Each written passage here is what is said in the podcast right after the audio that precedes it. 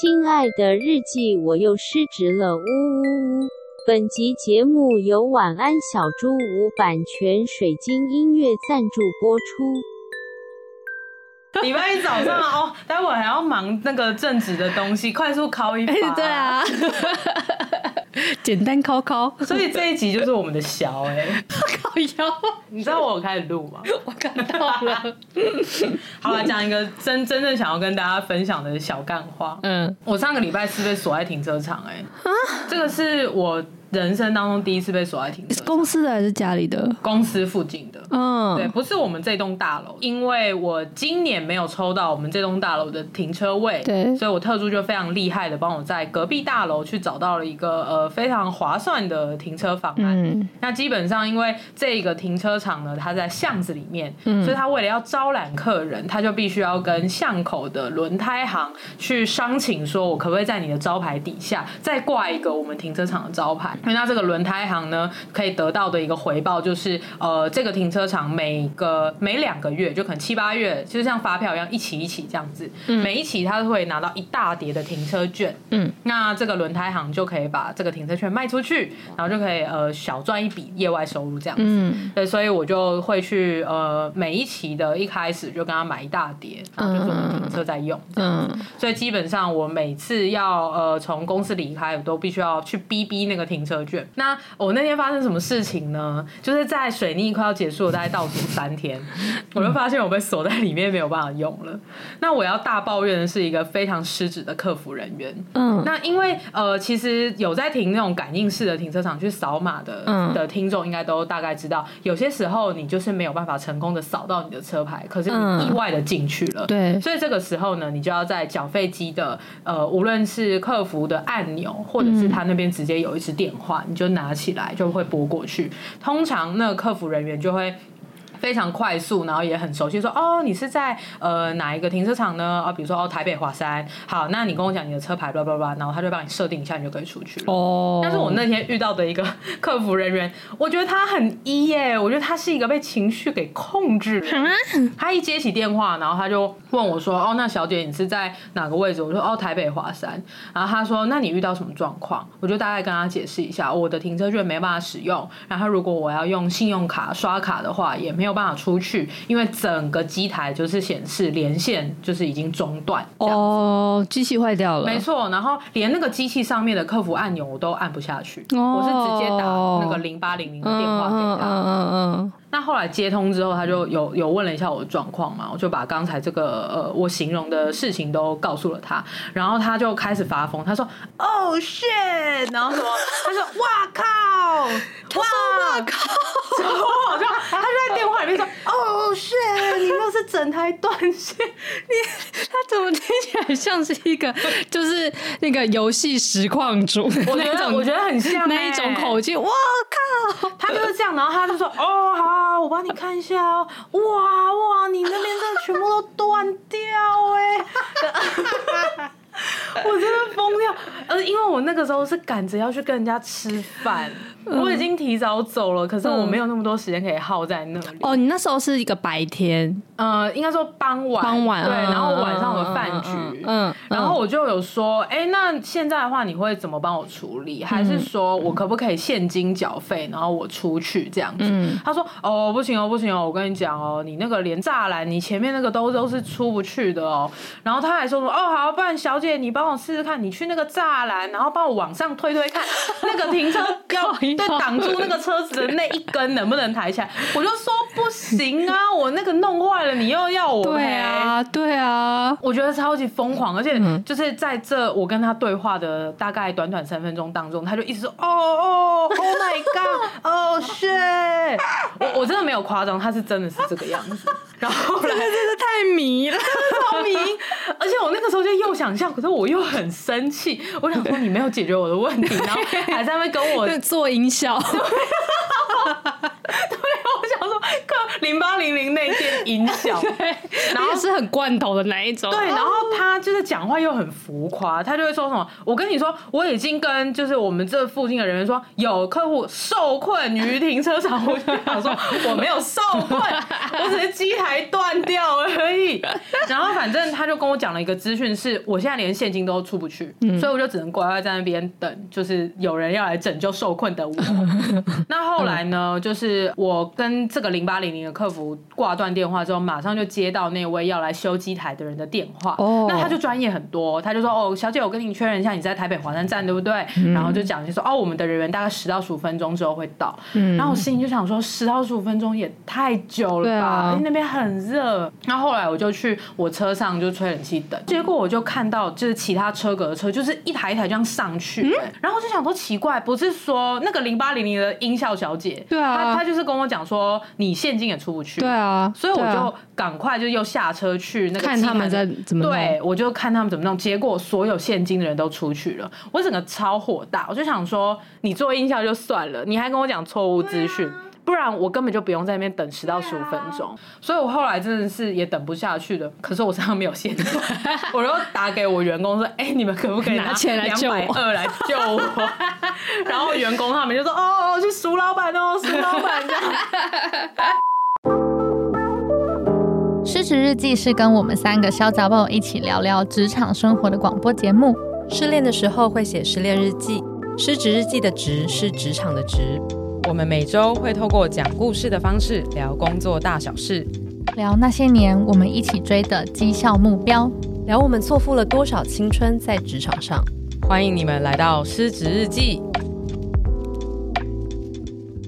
Hello，听众们，大家好，欢迎来到失职记，我是今天的主持人涵涵，我是四七，我们今天也还是没有安吉，是的，对，就是我们也跟听众一样，就是都耐心的在等待安吉复出 day，因为安吉现在还在休养中，我们就再给他一点时间，是的，但不会太久的，他最最近已经有被我们的八卦迷音引蛇出洞这样子，我们就说安吉出来打球，然后就传一个迷音给他，他就说打哪次不打，所以我想说哦，复出之日应该不远矣，没错没错。我们可以大家一起期待一下。嗯、那今天呢，我们想要聊一个小品的主题。嗯，我觉得这很酷，就是来自于就是呃四期最近的踏踏事业，就是如火如荼的展开。嗯，那因为就是在去服务客户的过程当中，应该都有机会可以接触到一些各行各业，然后很酷的，对无论是听众还是是陌生客户或你的朋友这样子。对呃，四期就呃来跟我分享说，哎、他最近有接到一个客人，然后他的职业非常酷，很炫炮。没错，然后想说，哎、欸，那我们就来聊一下。对。就是其实不是他本人的职业。哦，不是他本人是不是，对，然后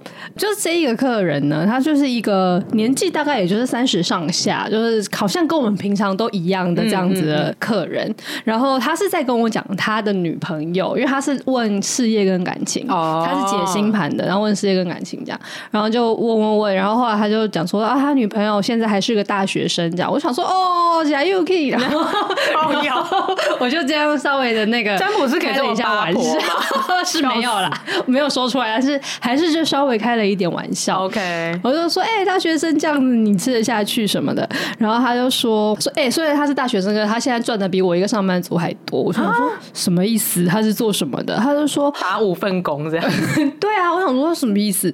他就说他就是做那个、啊，你有听过网络歌厅陪聊吗？网络歌厅是什么？我说我没听过那是什么东西。他说啊，就是有陪聊啊，陪玩啊。我就说玩。为什么说打电动啊？然后我就说哈，有这种东西，因为他就一边形容说，就是你觉得可以算是找人陪你打电动，跟陪你聊天，嗯、然后也也有那种歌厅可以唱歌之类的。欸、网络歌厅到底是什么？我实在太好奇，我就不知道啊。然后我就实在是太惊讶了。那因为他就越描述，我就想说啊，我知道，我知道，是不是直播主？他说、嗯嗯嗯、不是，不是，不是直播，因为直播是一个人对很多个人对，然后你大家去看他唱歌或表演嘛。嗯、那哎、欸，其实搞不好有听众甚至没有很熟直播，我们等下再来聊直播的事情。可以，可以。就是我觉得他听起来比较像是他个人会提供你服务，所以他可能是一对一，或是至少是一对一小群的那一种，所以是在跟你比较偏私聊，然后或是会跟你真的一起打游戏的那一种。我我想到了，我知道网络歌厅是什么了。什么？是不是你还记得我们之前还在前公司的时候，我们有一群同事，我们超爱唱歌，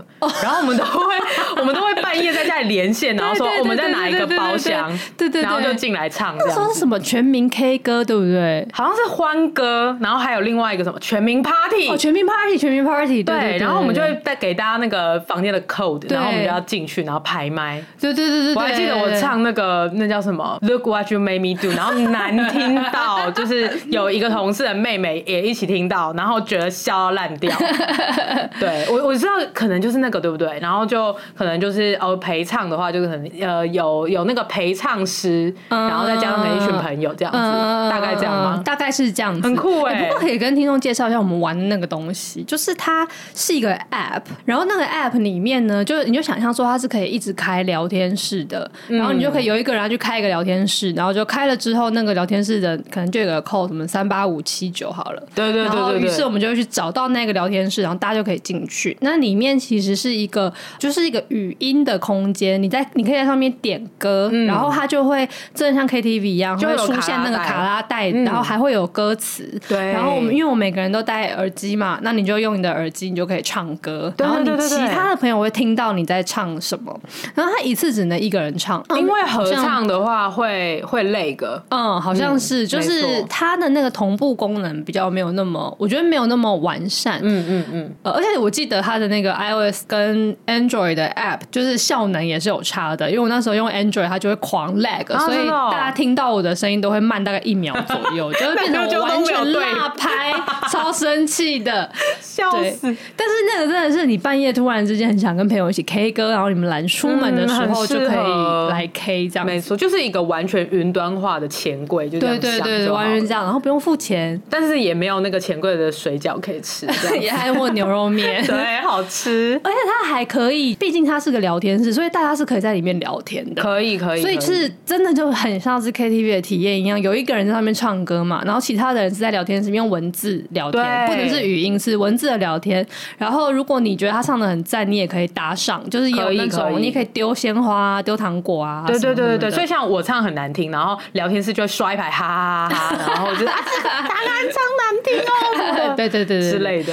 然后因为他不只是这种小朋，就是小群体朋友的私聊天室，他也有那种那个公开的聊天室，有有有，就是有一些很很可能真的蛮知名，有在经营的唱歌的人吧，就是 歌唱型的网红，对歌唱型的网红之类的，对对对对对。然后他就会直接开那种公开，大家都可以去的。所以你在那个 app 里面也可以找到那种热门的那个小房间，对热门包厢，然后你就可以也可以进去听他们唱歌，然后也可以去踢馆这样。对对对。然后那一些那个礼物，就是刚刚说我们鲜花、宝石那些，那些也是要付钱买的。嗯。所以其实如果你真的去那一些 up 主的房间里面，你要打赏他们的话，那就跟一般的直播的那个状态应该会很像。对，基本上就是要对，就是要氪金，然后去赞助或者是抖内你喜欢的人。对对对对对，没错没错没错没错。好，所以就是呃，以歌厅来讲，大概那个模式就是这个样子。但是因为他提到打电动，所以我就想说这是什么？然后我就呃上网 Google 了一下，哦，陪玩网络歌厅陪玩之类的，然后我就发现说，哎，有一堆的专访跟影片，就是在写说 现在有一个新兴行业叫做陪玩师。好屌！我想说陪玩师这也是一个师，什么东西加师，真的就会变很屌哎，听起来就非常屌。然后我就想说这是什么？然后我就进去那种一个很欧巴桑的心态，说啊，现在年轻人在做什么啊？好，好吧，你演那件银小跟那个客服姐姐，对对对，哇靠，哇靠，哇靠，哇靠，年轻人现在在陪玩，好好烦躁了，太屌了，好烦躁。啊，我就去看了一下，然后我看的是一个专访的影片，然后那一个陪玩师就看起来也就是一个三十上下的女生，嗯、就不会觉得说她特别宅或特别怎么样。OK，然后她就在介绍说她的工作在干嘛。那基本上她真的就是陪人打电动赚钱，好赞哦！然后陪人打电动也是打什么呢？就是打一些我们其实也都听过的，就 low 什么 low，然后传说对决之类的。嗯、那就是说为什么会有这个职业兴起呢？因为很多的人。他可能出了社会之后，他本身的兴趣是打电动，可是也许以前他可能在大学打电动的朋友们，现在可能也不打了，所以他也许没有人可以陪他打。哇，那如果你上网就是直接找不认识的人凑队，因为那些地方都要组队嘛。对啊，几乎都是。对，那你组队又怕会遇到雷队友，嗯、然后就觉得啊很麻烦，所以呃后来他们就演变出来说，哎，宁愿干脆花钱解决，找专业的。那这些人，啊、对，就这些人，他们真的就是直接在打电动，所以基本的 sense 都有。然后呃，至少而而且有人他会说什么，他专长是打什么，然后还有会有人写说他五路都可以怎样怎样。哦，因为 low 跟传说对决应该都是有角色之分的，所以有些人可能比较擅长中路或者什么上路，没错没错。然后某某角色，比如说打前前面打坦的，或者打后面打补这样子。对对对，我我是没在玩的，但是我觉得概念 策略的那种样，即时斗台游戏感觉都是这样。对，所以就是说他们本身，他电动本身已经有一定的专业度了，所以你不用担心被他雷，他不见得会超厉害，但至少他就是一个稳的队友。所以就是那种呃，当现现在出社会之后，呃，打电动还是一个很重要的兴趣，然后你可能想要刷积分，对对，这种这种时候，那如果身边没有朋友陪你打电动，就可能会付钱找一个陪玩师来跟你一起刷积分。没错没错没错，很酷哎。不过这个功能它又开始演变出各式各样的东西，因为反正打电动也不会只是为了打电动嘛，你其实还是想要跟这些人互动聊天的。嗯，所以这些陪玩师的工作的重要一部分是陪你聊天。那他们的聊天的话题就是天南地北，就什么都可以聊。那每个人的风格可能也不一样，因为说就是大部分的不管男生女生都，可能都比较想要香喷喷的妹子一起陪玩。所以说，所以说确实陪玩师是女生比较多。那就是大部分也都是可能可爱的女生，嗯，可是有的人也可能是走御姐风的这种，哦、也有成熟的女的童音的这样子的也有。嗯、那他们都是用语音的方式，所以不只是文字，就所以声音表现是对于他们来讲蛮重要的。哦，就一边跟你一起打电动，然后他一边就是会有声音可以跟你聊。那我那个零八零零的客户 可以，也可以去，他可以走音罐头音效系陪玩师。如果你觉得你很想要听听罐头音效的话，可以 可以打这个零八零零哎，我要笑死！我那个专访觉得很有趣的地方是说，他就会呃，因为他就问说，那你的一天到大概都在干嘛？然后说他那一个受访的陪玩师啊，就是他一天可能最多可能会工作十五到十六小时，很长很长。可是他不是都在打电动，他很多时候可能是在等单接单哦。等单的时候会怎样嘞？就是他。他们有一个陪玩陪聊的平台，好像其实有很多个，因为我后来还去 Google 发现说，哎，很多个平台在做这种事情，App 之类的嘛？嗯，有 App 也有网站哦。对，然后呃进去之后，它就是会有各个这个陪玩师的自介，那也会有玩家的 ID，可能也都看得到吧。所以他们是可以自己发一个自介，在集单区说，啊，现在在线可以接单，然后一单多少这样这样。呃，也可以去主动的私讯玩家们，我觉得很有趣的事情是，这是等下一个可以聊的东西，就是他们叫这些玩家，他们都叫老板。哦，他们不会说客人，或是像我平常是会，我对我的客户我说客人或客户，嗯，或个案，我也是，我也是客户这样，对，但他们都说老板，而且他是讲的很自然的，他说哦，就是我们也会直接私讯老板啊，就问他说，哎，老板，我是谁谁谁，然后我平常专长是什么什么，那就是我还不错哦，要不要来一起玩？这样子？我上一次被叫老板是我去洗车的时候。后哎，就是我摇下车窗，然后说：“老板，今天怎么洗？”这样子，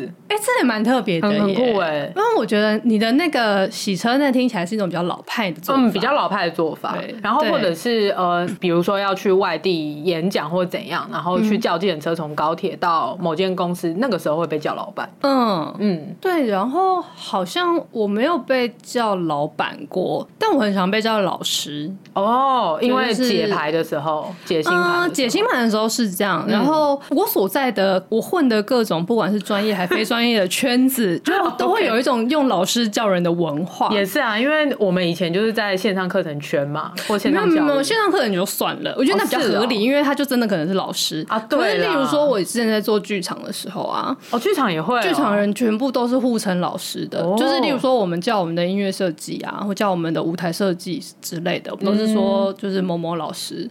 就即使他们完全没有在教东西哦，你还是会叫他什么什么老师，是一个尊称的感觉。尊称就是前辈的话，啊、然后还有就是我之前在写小黄文的时候也是啊，沙老师。对啊，就是在写同人文的世界里面，对于同人文的作者们，大家也都会称老师，所以就是会互称老师来老师去的。但漫画好像也是这样，对不对？哦，好像也是哦，嗯、就会说尾田老师或者某某老师，对，应该是一种创作者的尊称、嗯，有趣有趣。但是他们呢，就陪玩师叫他们客人是叫老板的。他说啊就会去去那个呃私讯老板问说，现在要不要来来一起玩，然后就来接单。哦、那也有那种他们就也有歌厅或是表演厅之类的，嗯、所以你可以去主动表现你的才艺，你就在那边唱歌啊或者是什么的。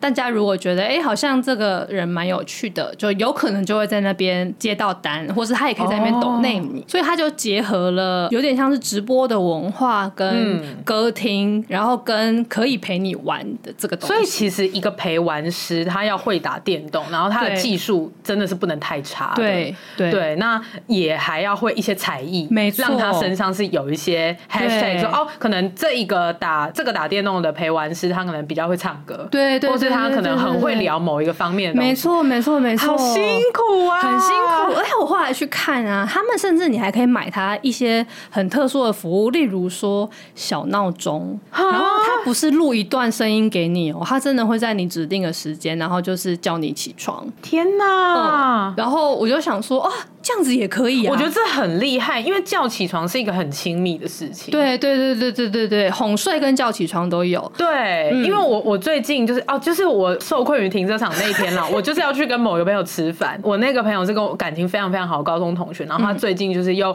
有再度的，就是呃热恋中，然后我非常为他开心。嗯、然后我们吃饭，呃吃完之后我们要走去一起吃那个 gelato。那在走的这段过程当中，他就跟我讲说，哦，我打给我男朋友叫他起床，因为他男。朋友在美国念书，嗯、然后我就说哇，热恋，那就是热恋的时候才会叫起床，或是暧昧的时候才会叫起床，所以这的确是一个人类的亲密的需求。没错、嗯，好厉害的商机哦！哄睡也是，因为我就看那个他介绍那个哄睡，他因为他就会自己录一段介绍说，哎、欸，我有这个服务，然后他就是说我可以，嗯、呃，说床边故事，然后也可以、哦、呃陪你聊天，然后或是也可以，我们就都不说话，就是静静的，我就陪你入睡。哇，这个真的很赞呢，赞，真的很寂寞，心里就是心灵就是会很需要。啊嗯、然后我看那个一单，因为它都是用那种代币来算，所以我不确定那个到底是多少钱。但是呃，我。在看专访的时候，里面是讲说陪玩的那个时薪一个小时可能三百到六百都有可能，其实蛮高的，其实蛮像家教的，很像家教。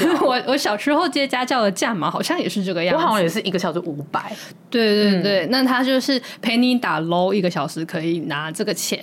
如果说就是一个呃，我记得他是写说，如果你是兼职，但是你做的时间比较多，好好做的话，你的一个月的收入是可以到五六万的，蛮屌。蛮屌的，那难怪我那一个客人会说，哎、欸，他那个他女朋友打工赚的钱比他还要多，嗯嗯。然后如果说你呃是那种可能你有才艺啊，你还有在直播啊，还有要干到干嘛的话，你的这个专访里面写全职接单最高收益。单月可以破三十万，三十很多哎、欸，等于年薪超过三百六十万。但我觉得他的工时很长、欸。嗯，如果你看你说一天的工时是十六小时，好了，对，那其实就等于说你要打两份全职的工哎、欸。对啊，对啊，而且等于他除了睡觉的时间，他就都在上班呢、欸。我觉得一定很多，其实很辛苦。比如说你就没有办法运动或者出去走路，啊、你就要一直坐在椅子上面之类的，嗯、然后可能晚睡到严啊什么的，因为你还是要打。电动啊，对，还是要打哎、欸，对啊，而且也是真的是体力活，不得不说，嗯，很需要那个一心多用，嗯，然后你平常还要增进你的游戏技能，然后看别的实况组的打法，然后而且你不只是你自己要打的厉害，你还要带你的老板玩，哦、就是他们要有参与感嘛，所以你你又不能说你自己很帅而已，你其实是要让他们有表现机会的。Oh my god！然后你还要一边陪他聊天。还要唱歌，对啊之类的。而且如果说突然之间接单，你根本不知道他的背景，嗯、所以他会是各行各业，然后有兴趣的话题可能也五花八门，所以等于你不管是他要跟你聊什么，你都有办法可以跟他聊。我看完那一个访问之后，我就觉得。这是一个很辛苦的工作，我我觉得如果真的做得好的话，他要拿到三十万，我会觉得完全合理，完全合理。因为真的要把这件事全面的做好，我觉得真的不容易。对啊，他是拍型人才，已经不是梯形人才，是 拍形人。他那个脚要是这个样子，没错，它要很广，然后又有两个部分够深。比如说一个就会是电动，那另外一个脚可能是唱歌，或者是另外一个，比如说是 whatever 什么别的旅游，英文朗读之类。拿谁要英文朗读？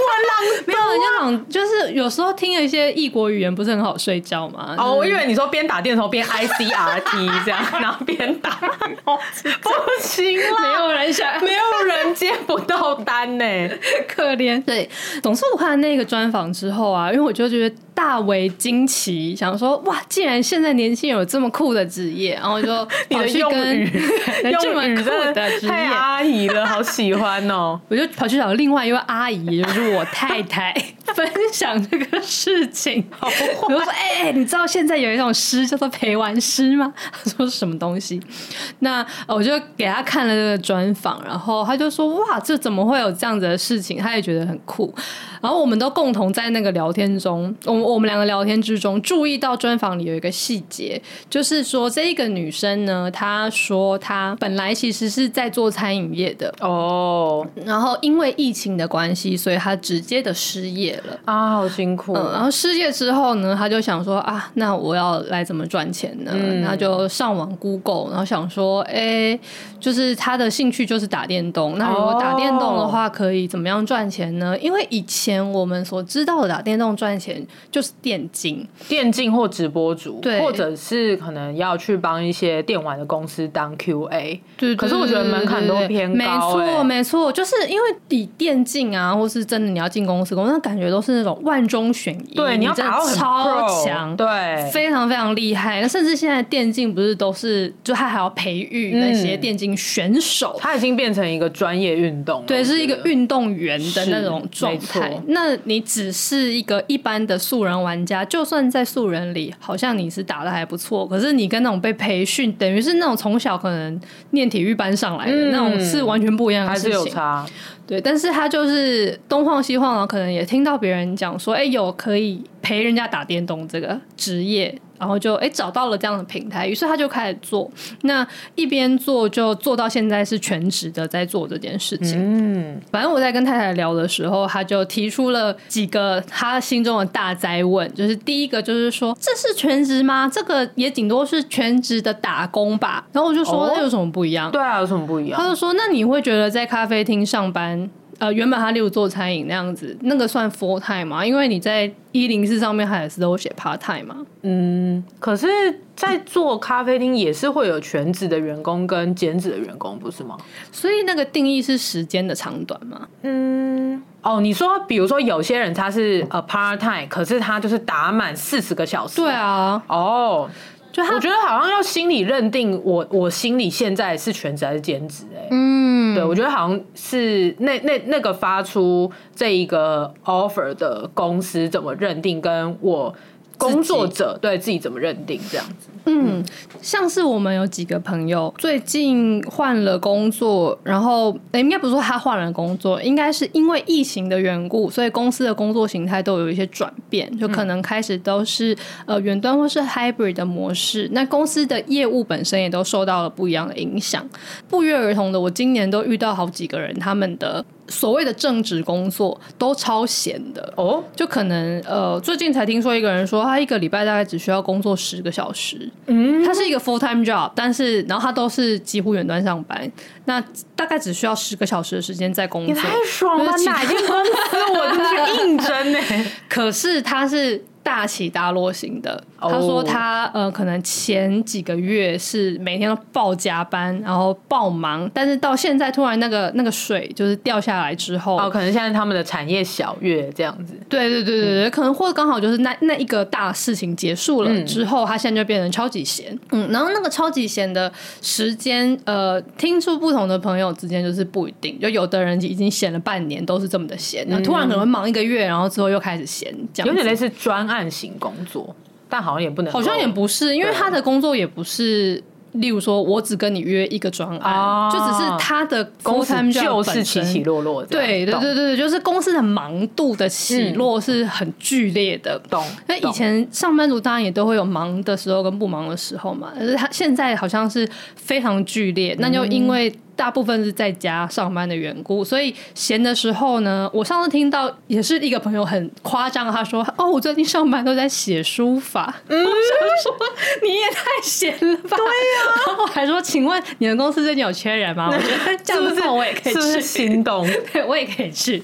对啊，他 说他都在就是上课上班就在家里写书法，然后如果有人叫他，他再回去做事情就好。就是即使他是一个呃全职工作，也会有可以这么闲的时候。嗯嗯、那可是反过来，呃，我我所知道的很多前公司的同事，大概跟我同一波离职的之后，他们都没有都没有真的进到下一个公司上班。嗯、上次好像某一集也有讲到，就是他们大部分都在接案，好像是我接触到一些、嗯。前同事们有，当然有一部分也是可能跳去其他产业的公司，会发展很好。那有另外一部分，他们也是做接案，可是赚的也不少哎、欸。对，嗯、就是他赚的钱跟他以前在前公司是做全职工作是一样的。对，对对，而且有的同事他甚至他做的事情根本也是一样的，嗯、就他也是例如接前公司或者是以前的其他的竞品，就一样在做线上教学，哦、也不一定是竞品啦，可能就是同样在线上教学这个圈子里面的其他角色。边的没错，对，其他角色他们也会有要做课程的需求，他们就去接这些案。那他每天加起来的工时，可能也就跟以前差不多，只是变得比较自由，嗯、比较有弹性。对，他们可以把一到五的这四十个小时的工时，可以有部分分到礼拜六、礼拜天。对对，对，然后他可能就。平日一到五，他有一些天，他可能自己想要去进修别的东西，对，或是他想要对什么东西有兴趣，然后他想要去试试看的话，他就可以利用那段时间。对，嗯、就用这种好像自己去安排工作的按量、工作的时间，然后整个加起来，你赚到的钱也就跟以前的其实也差不多。嗯，以这样的状态，虽然说他好像都是做 part time，但是他的每个礼拜也许 commit 在工作时间也是四十个小时，甚至还更多也有可能，嗯、然后赚到钱也都。一样，没错没错，对，所以当我们看到这个说，哎，这个陪玩师他每每天的工作时数是这样，这绝对超过一般的上班族的工作时数了。可是，呃，对于他来讲，这是一个打工还是一个正职工作？嗯、就是好像。对于每一个人来讲，那个定义好像也不同。像他自己也有讲说，就是因为他那个门槛好像就是天花板，好像就是到这边啊，就是、因为他一个月最大的瓶颈就是他的他的时间。嗯，那如果说你接下来要赚更多，就可能真的变成你就要是唱歌有才艺表表演，会让人懂那你的，你才有办法赚到更多的钱。或者是他要多角化经营，比如说他的粉丝量如果够多，他可以开始做一些团购。对对对对对，对，嗯，到底是把它当成一个打工呢？一个全职的打工，还是说你真的把它当成是你的正职工作？反正我跟太太聊了半天之后，我们觉得好像还是看自己的心态。嗯、你怎么觉得这个东西是怎么样？我也蛮同意的，因为像比如说以我来讲的话，之前就有跟听众分享过，我的公司其实在转型嘛。嗯、对，所以我之前也有说过，哎、欸，那明年可能是我用，就是我自己回到我自己一个人经营的状态。那可能后年我可能会去其他公司上班啊，等等。就但这些都还在推动当中，就是整体的转型就也真的是蛮波折的啦。但、嗯、呃，有告一段落的。的话就可以再跟听众分享我这段时间新的心路历程。对，但是如果依照我原本的预期，如果明年我是一个人做，那后年我去上班的话，其实对我而言，可能经营这个我的公司的时间，其实一一定会有改变嘛。对对，但是呢，呃，我的心态心态上面就会变成说，呃，我后我的明年应该还是会说我是全职在做我现在公司的工作，可是后年我去上班之后，我还还是会拨部分的时间，可能一个礼拜也要有个十几二十个小时在做我现在公司的事情。可能那个时候我就会说，我现在的公司变成我的副业了。哦，对。但如果我我忙起来，那就假设啦，我现在真的买了房子，然后我要扛房贷，那我需要一大笔钱，那我可能后年我的状态会是我有全职工作，可是我呃每个礼拜还是要花三十到四十个小时的时间在经营我现在的公司的业务，就是教学啊、知识萃取的业务。那这样子，其实我就是有两份全职工作。可是是，对啊。可是对于我来讲，我也不会说我现在的公司是我的全职。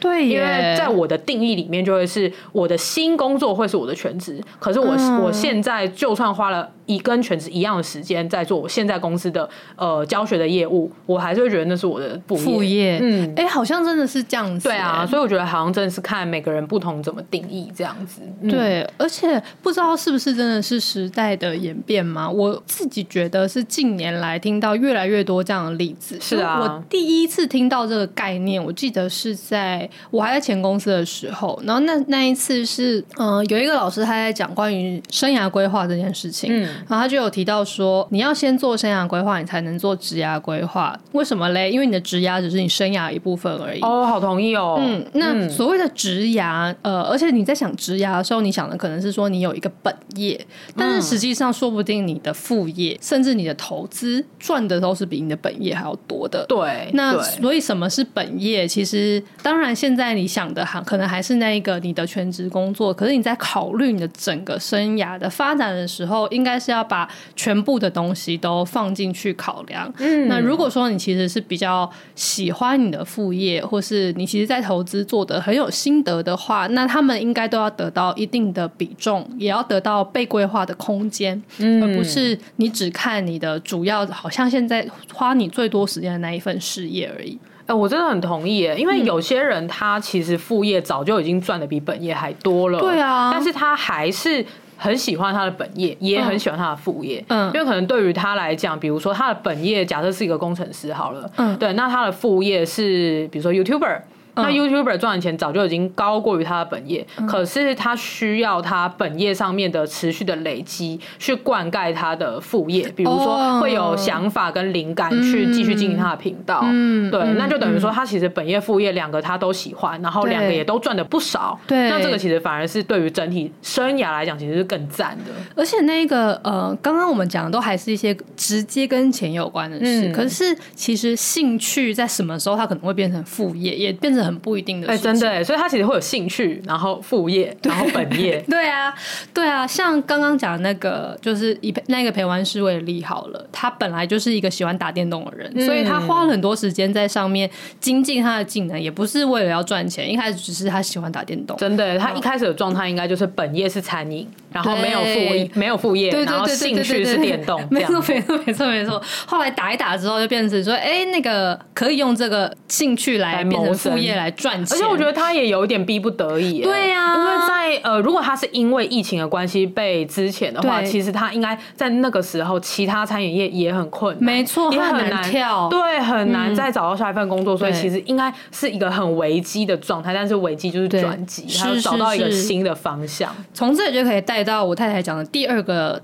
这个倒不是大灾问，就是他的社会观察。哦，因为他之前也做过好一阵子的餐饮业，然后所以他有很多在餐饮业的朋友，嗯，就是他虽然离开了，可是他还有很多以前的那些同事啊、老板啊等等，他们都还在餐饮业工作。嗯，那他们其实都有反映出一个现象，就是在疫情期间大家都过得很苦，所以其实有很多餐厅啊或是咖啡店啊，他是真的会逼不得已的是需要裁员的。其实真的可以理解啊，因为我。身边很多老板朋友也是不不是餐饮业，可是他们也是那种受到疫情波及很严重的产业，它一样就是裁，没办法。没错，在那之后，虽然现在已经疫情解封，大家都哎正常实体消费都回来，可是那一些员工他们现在要补回来的时候，反而其实没有很好补，很困难，很难补，因为他们都跳走了，对，他们可能都去赔完了，或者是他们就去台积电当作业员啊。对啊，嗯，对，就是变成是。现在虽然说那些实体消费回来，实体的工作机会也回来，可是那一些人其实没有回来，真的哎。嗯，然后他因为他看了那一个影片之后，他就突然间觉得说啊，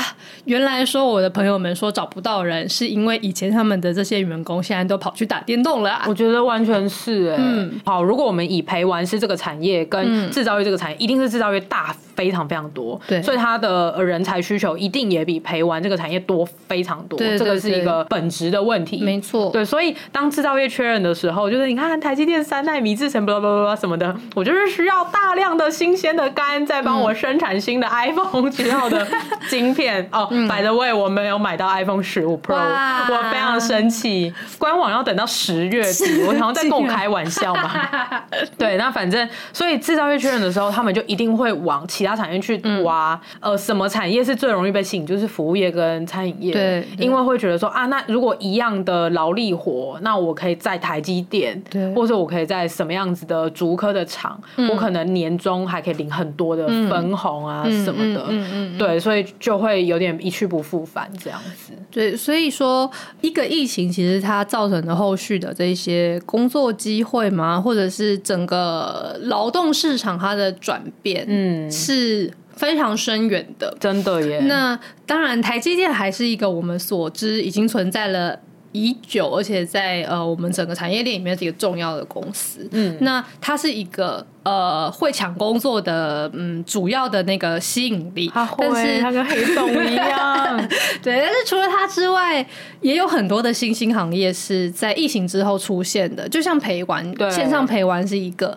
大量的呃实况主，有、嗯、然后游戏直播主，或是任何一种直播主，其实我觉得也都算是。对啊，或者是周边呃围绕着网红这个产业产生的周边的很多的小型工作室，对对，其实加一加真的也不少、欸，非常。多哎，对啊，比如说他可能以前原本是做服务业跟餐饮，但是他其实蛮会用手机剪短影音的。嗯，那他现在可能就会去某一个短影音的小小的工作室，可能才三四人左右，但是他就去里面当企划，就是可能整体的待遇都还会更好的。对对对对对，所以这些人就是都被吸光了。没错没错，而且我觉得还有一个奇妙的事情是说，整个社会对这件事情的接受度也是好像也很高。对于这些新兴的行业或者是一些新兴的文化现象，像上次就是呃，好像才半个月前吧，就是就是有一个双鱼座超级满月。但是那天是一个一定很一，那天已经很一，对，而且是也是蓝月，就是蓝月是说，如果你在一季里面出现第四次满月的话，那一次就会被称为蓝月哦。那、啊、它不会真的是蓝色的，只是说它很难得一见这样，所以叫蓝月。是多长？一个三个月、啊，三个月，三个月。因为本来应该、哦、是一个 Q 的意思，对对对对，因为本来应该是一个月一个满月嘛。啊，可是有时候你可能刚刚好就是一号跟三十号，因为。那你也就是跨了那个月亮的周期啦。懂懂懂。对，那那一次就是有一个，然后为什么是超级满月？是因为它是离地球很近的满月，因为每次都会有那个近地点跟远地点。我头已经痛了。反正就是那个在天文学上面，有时候在月亮绕着我们转的时候，它刚好离我们很近。对，离我们近的看起来比较大，然后又是蓝月.所以就说是一个罕见的天文现象。然后我就想说，哇，那我要来看月亮，但是。呃，我们家好像没有特别适合看月亮，我就看说有没有什么线上赏月，然后发现台北市立天文台有就有一个线上赏月的活动。台北市立天文台，他说好啊，那我来看哈，就那天晚上就说七点开始就会有天文台的解说员跟你一起，就是用台北市立天文台的望远镜一起看满月，然后还会为你解说月亮小知识。然后在 YouTube 上面，在 YouTube 上好赞哦！我说也太赞了吧，然后我就立刻去预约。约了这个活动，结果一进去之后就看到说他有一个 feature 银河，然后我想说银河是谁？我就发现说哦，他是一个 VTuber，嗯，然后。我就想说，那他要干嘛？然后我就再看了一下活动介绍，就是说他也会一起进来陪你看赏月，赏月，然后他会在那边聊天，这样子。好强哦！哇，太酷了吧！然后那天晚上呢，我进去看的时候，就看到一开始是解说员，然后解说员呢，他竟然也有一个他个人的 avatar，就是他是一个那种你看，他应该是用那种 Zoom 或者之类的那种直播软体做出来的画面，就是首先你会看到他的投影片，他在讲。讲解天文知识。OK，可是旁边是有他的那个形象的，然后他的形象是一只史莱姆，扭来扭去，然后是一个听起来非常 nerdy 的男生。OK OK，然后就在那边用一种就是呃，我觉得是那种以前在国高中的时候的地科老师啊，然后讲话可能偏无聊，但是无聊到很好笑的那种口气。哇，那很搭史莱姆 哎，很搭哎。他在那边一边讲说那个就是这个月亮为什么叫做蓝月呢？是因为什么什么时候？那应该是用 OBS 用的，Zoom 应该没。哦，对，应该是 OBS，因为它才能够有对多个画面切换，对对对对对，或是叠合。对，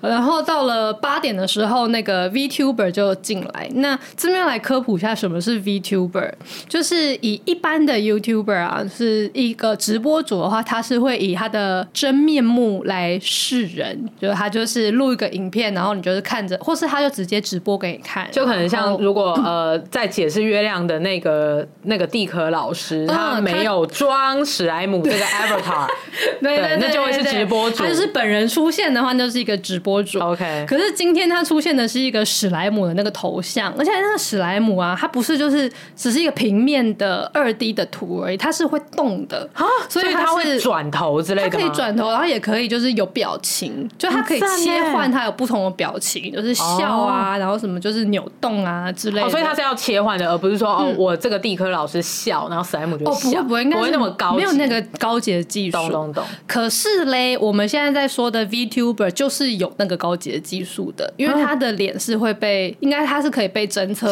出来，然后他他本人在讲话、在做表情的时候，你会看到他是一个二 D 的形象，可能通常都是那种很动漫的那种形象啦，就是美少女、美少女的样子。对，那他可能转头，他笑，他唱歌的时候，你会看到他的嘴巴是有在动的，然后眼睛也是会眯起来的。然后我之前就是还有看过，就是他们就是在直播的时候，呃，那天好像是某一个直播，呃，某一个 V 他的初登版吧，就是他可能之前已经是一个练习生，然后现在要正式出道，然后所以他就很害羞的样子就出现，然后就说跟大家介绍我是谁啊，然后怎样怎样怎样。我觉得他们很有趣的地方是他们会有一些自己的设定，像上次我看的那一次，他就说他是一只鲨鱼吧，嗯，然后所以他就说，所以呢，就是你们如果惹我的话，我就会咬你们之类的，就是有一些人设，对，他有人设。然后我上次还看过一个是，他是一只柴犬。然后所以说他，如果你要抖内他的话，他就会说就是支持柴柴吃罐罐，让他会吃罐给你看吗？我不知道。对，可是他的那个头像就真的有那种狗耳朵跟狗尾巴，好可爱，这样，然后蛮可爱的。然后呢，反正我那次因为有一次就是看那个初登版的那一次的 V，然后他还说就是哎，就我的身高是多少，然后呃体重是多少，然后呃胸围是多少多少，嗯、然后呢就是说啊，那现在就是要。要给大家一个就是特别福利时间那类的，因为他本来是穿着一个像是小罩衫那样子的衣服，嗯、然后就把那个罩衫脱掉，哎，就是他就说等我一下，然后他就没有那个脱衣服的画面，嗯、可是他就是突然会切换，对，切换，然后就是本来是穿着罩衫，然后就罩衫就不见，然后变成里面是一个低胸的背心，然后胸部就超大，嗯、就是大到不，他好像是一个就是可能 F 罩杯那类，OK，这也是设定这样，对，可以那么。一个设定，然后于是聊天室就超级鼓噪，大家在那边刷一排，就是哦，什么就是很大，然后怎样怎样，然后香啊，什么什么什么的，然后这样刷了一排，然后我想说，哇，太酷了吧！你也刷了对吧？我是没刷，我是心里在觉觉得说，哇，好酷啊！还是你抖内了？我没有，我没有，老婆会听，我没有抖内。然后他就呃，反正这样闪现一下，然后之后又把那个衣服又穿起来了，然后就继续介绍这样子。嗯，所以说 VTuber 是一个像这样子的存在，他们是用一个那个头像来跟你，有时候他有身体，他大概会拍到哪边？会有手，然后到腰这样，到到横膈膜左右，哦，好精准呐！就到这边半身了，半身，我要笑死，半身像啦。那可是就是呃，好，我先等一下再再来讲他们要干嘛。那他们平常也会有一些才艺，然后我觉得我看到最多的还是唱歌哦，然后就是唱歌给你听，然后也是会有他就开他的 YouTube 的直播就唱歌这样。然后我那一天去看就的那个天文台的直播，就是后来那个 V 就进来，他就是有、嗯、等于是你就看到那个画面上面，就除了投影片之外，就有史莱姆跟这位 V，、嗯、然后他们就是在那边聊天，然后就是他就会问一些。天文的知识，就例如说，哎、欸，那就是如果说看到这个月亮的话，会怎么样吗？之类之类，然后会死这样？不会，对，好像还是说，那月亮真的会是蓝色的吗？哦，或是说，那有时候我们看到红色的月亮是什么？哦，是就是一般民众会想要好奇知道的。对对对。然后我记得那个现场也有个一两千人在看，蛮多的。就想说，现在的民众也很可以接受说，跟台北市立天文台跟 VTuber 一起。看月亮 很屌哎、欸，很屌哎、欸，很屌吧？好 cyberpunk，非常 cyberpunk。但我觉得这个很，我觉得很合理啊。就是以现在这个状态来讲，就像你好了，就是你家是不方便看到月亮的，嗯，那就可以在家里爽看这个直播，对，那也有一个节目感，对，那也可以甚至不用出门，然后不知道去哪里看月亮，我觉得也蛮赞的、啊，就是给大家不同选择。有些人想要再去。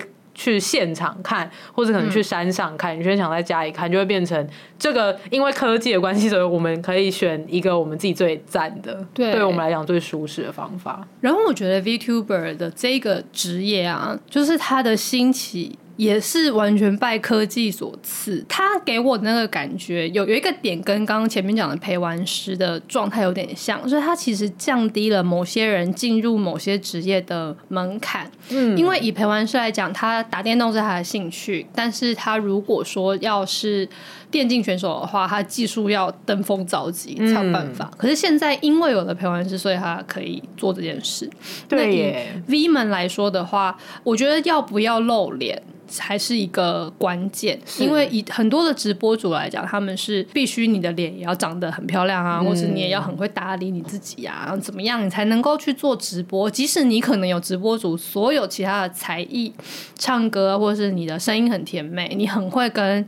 你的呃这些观众 互动，对对对。啦，粉丝对。可是当你可以就是有一个皮吧，就是你有一个头像，然后你可以在它后面的时候，反而说不定你可以更去完全融入你的角色，因为你可以是鲨鱼，可以是柴犬，可以是猫，可以是什么，可以是一个女爵，或者你可以是吸血鬼，就是你可以更在那个很虚拟的世界里面跟你的这些观众们互动。嗯嗯，哎、真的是这样哎、因为就像你说的，降低进入一个产业的门槛，我觉得完全是哎、欸。因为如果以还是以电动，因为我比较熟电动，就以电动来讲的话，呃，原本就只有电竞玩家，这个一定要登峰造极的。对，那再接下来变成说，啊，直播主，所以其实你可能不用打的跟电竞玩家一样好，但你只要打的还不错，然后会讲解，那或是你的个性是大家大家喜欢听的，对，那呃，你就可以养起自己的一群受众。嗯，那接下来就会是陪玩师。哎、欸，你没有直播主那么厉害，但是你很会跟你的老板们维系关系，让他们玩的开心，嗯，那也可以有不错的收入，这样子，嗯，我觉得这很赞。对，但是那个门槛啊，我觉得好像也只是进入门槛变低而已。它好像有点像是，如果说我们每个人有很多的技能点数，嗯，以电竞玩家、呃、电竞选手而言，他们要把他们这一生的技能点数可能都要缩在对电动的技术上面。哦、可是像刚刚我们讲其他的实况组啊，然后陪玩师等等，他们会变成是他的技能点就点在要点在其他地方，你就分散的点。嗯，就他的可能更多的谈话技巧啊，嗯、然后甚至是他必须要有那种业务的能力，他要可以去抢单接单，嗯、然后他还要会管理自己的时间，因为没有人会帮他排他的训练，所以他就得要每天自己计算他要接多少人，然后说不定他也会需要去思考说，我何时该涨价，我该怎么涨价，哦、我该怎么做我的旧客经营？哎、欸，真的 耶，就变成他是在做他自己的小事业，小事业，对。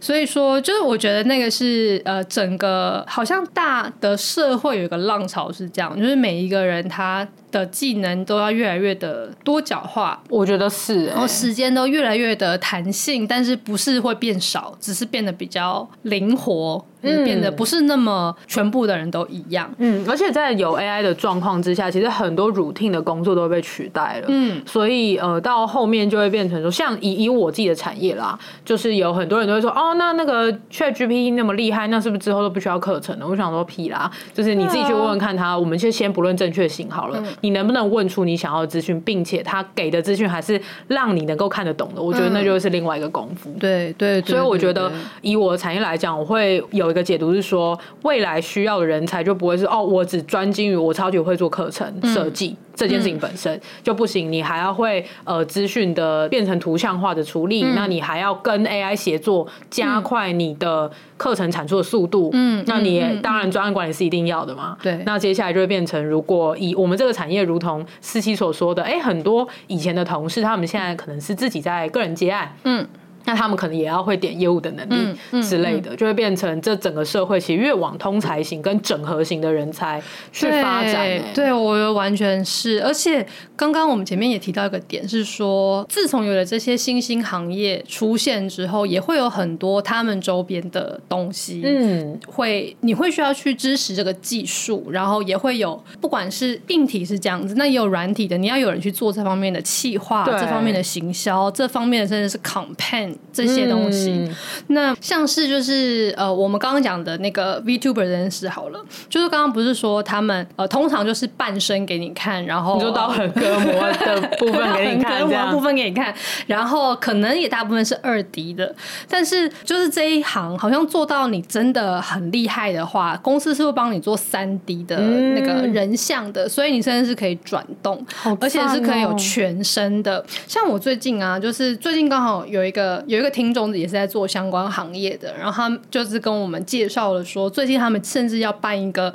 演唱会，是一堆的 V 们要参加，然后全部都是全身，全部都是全身，很屌，那不知道花多少钱呢？对呀，然后他就是非常屌哎，就是我可以直接讲出来说他那个那个演唱会是什么，因为也就是最近而已，如果大家有兴趣可以去看看，对，帮我们听众推广一下。对对对，他是呃春鱼，就是春天的春，然后鱼就是生鱼片的鱼，生鱼片的鱼，春鱼创意办的。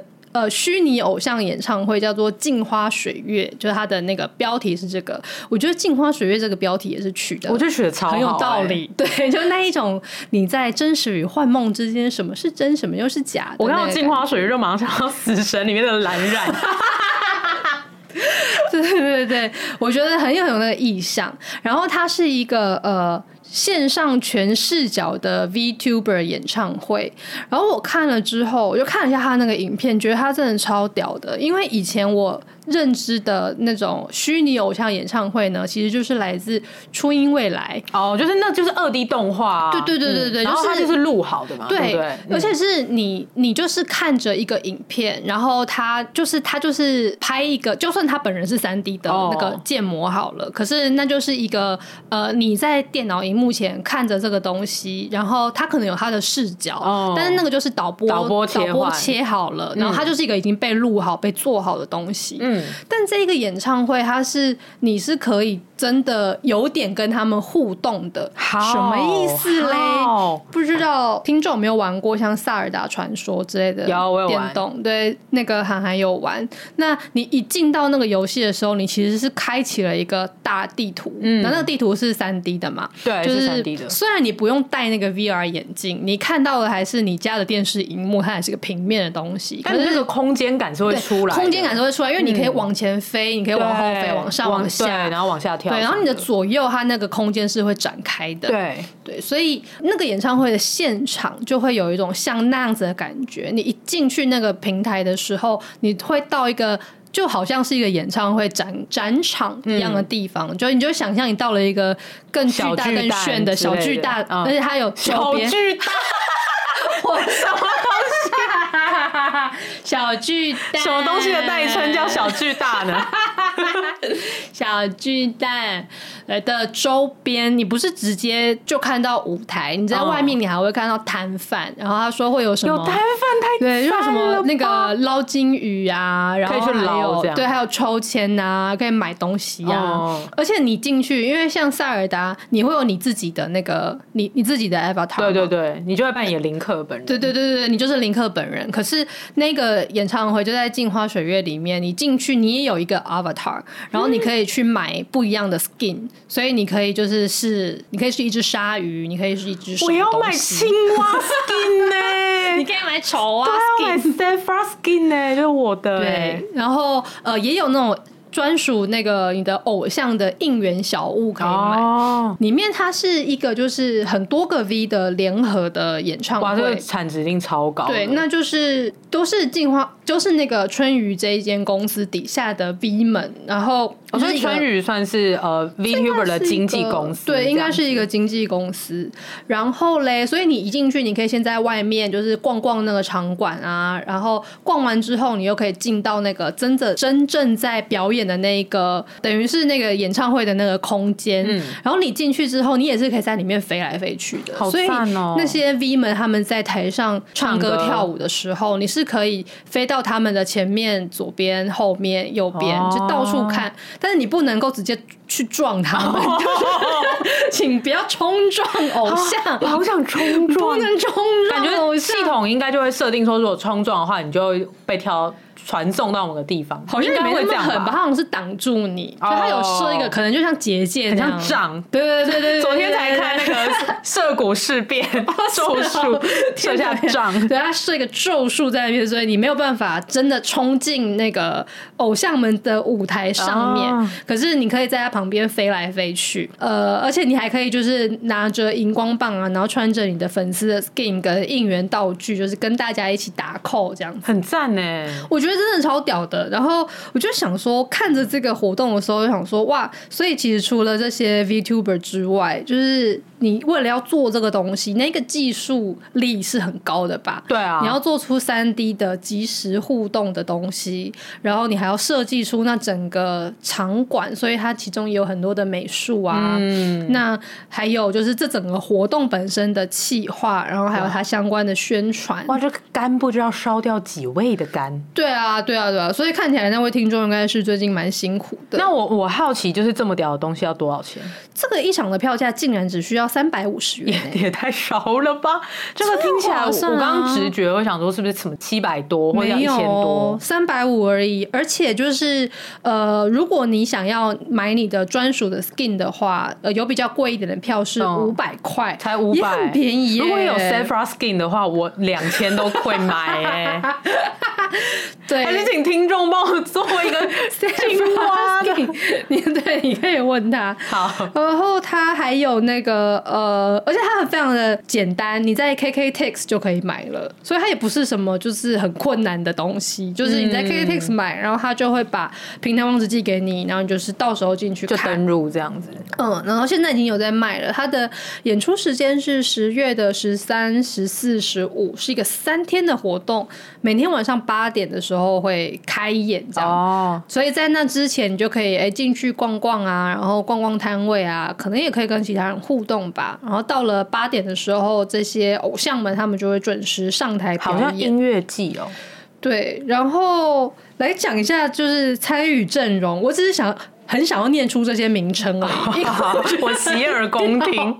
呃，总共有五位 V，然后总共叫做十五号路恰路恰，好酷，欧贝尔，还有厄伦蒂尔。跟聂莫是不是听起来都很屌啊？听起来都很屌哎、欸，听起来都超二次元、超赞。就完，老实说，我觉得完全不是我世界。可是我听完之后，就是这个听众的介绍之后，我会觉得我蛮想要看一次。对我也是，因为就会觉得说这是一个新时代的东西，就是你抱着阿姨不可以退流行的那种心态。没错，就跟阿姨就是接了一个那个那个新盘，然后说什么要陪玩师，你还要装懂，他说哦哦，我听过啊，就是那个嘛，陪打电动嘛。吗？这样 对，我知道啊。然后说以后我也可以说哦，我知道就是 V 的演唱会嘛，我以前也都看过，我还进去过哎，我还有自己的 avatar。对对对，我还买了那个专属 skin，然后怎样怎样的 装逼，装逼，阿姨装逼。对，我觉得说就是纯粹为了装逼这件事情的话，就是是蛮值得花个三百五，其实也没多少钱，就是去看看现在这种东西是做到什么样子。如果有一天我线上课程可以做这样，也蛮屌，超屌哎！哎，对啊，哎，说不定我们反正我们的听众也是遍布各行各业嘛。如果去看看这个活动，或许会对于你自己正在做的东西，可能会有一些很赞的灵感。嗯，我也觉得。对，所以就是反正就再说一次，这个活动叫做呃镜花水月演唱会，然后是十月的十三号到十五号，然后可以在 KKTix 上面就可以买到票。如果大家有兴趣的话，可以去看看。然后我们没有什么优惠码，所以我们对，已经够便宜了，都已经那么便宜，你还想怎样？对，就是呃，如果说对于现在新时代，尤其是疫情后的这一个数位浪潮下的新兴工作的有兴趣的话，也可以去看看，也可以找我看有没有喊喊丑蛙。对对对，对，对，我去求求看那个那个听众可不可以帮我做一个？对。我们原本开始录这集的时候，也想说是不是三十分钟就可以聊完？啊，每次都是这样。对，但是我们还是聊到了产业的变迁跟劳动力市场的移动，非常还是很符合我们 C 三取二的 Hashtag 商业思维。是的，但可以预告一下，下一集预计是要录灵修，对吧？Yeah, 对对，所以听到这边的听众，拜托就是在下一个礼拜礼拜四准时收听那集重磅的，对重磅的灵修。对，没错，是主主人公是是我是我先剧透想好了。好，嗯、那我们这一集就请思琪帮我们做个结尾。亲爱的日记，今天我听说了一个全新的行业，Google 之下发现疫情后的世界改变的不只是远端或不远端的这种工作模式而已，是整个产业生态跟人才市场都起了巨大的变化。这样的变化说不定是一去不会回头的。阿姨如我呢，也要紧跟时代浪潮，多看看年轻人在避瞎棒。也让我知道这个新世界还有什么更好玩的事情可以来尝试。我要这样子，你为什么要罐头音效啦？一定是一开始听了那个罐头音效，零八零零罐头音效。对，好了，那这集都讲到这边喽。欢迎在各大收听平台追踪失职日记。喜欢我们的话，可以追踪我们的 IG，只要在 IG 搜寻失职日记就可以找到我们。那关于今天我们帮听众分享的这个镜花水月演唱会，我们应该会放在 show note 吧？应该会吧？希望我会记得。对，然后我也会去求那个听众帮我做那个 Sephora 的 skin，对，希望就是我可以付钱买到。嗯，好，那最后就是拜托抖内我们吧。嗯，对，我们现在还是很很艰苦的继续录下去，然后期待我们真的有办法可以去台南看安吉老师的展，这样。对，嗯，好，那就是失职日记下周见。我是涵涵，我是四七，大家拜拜，拜拜。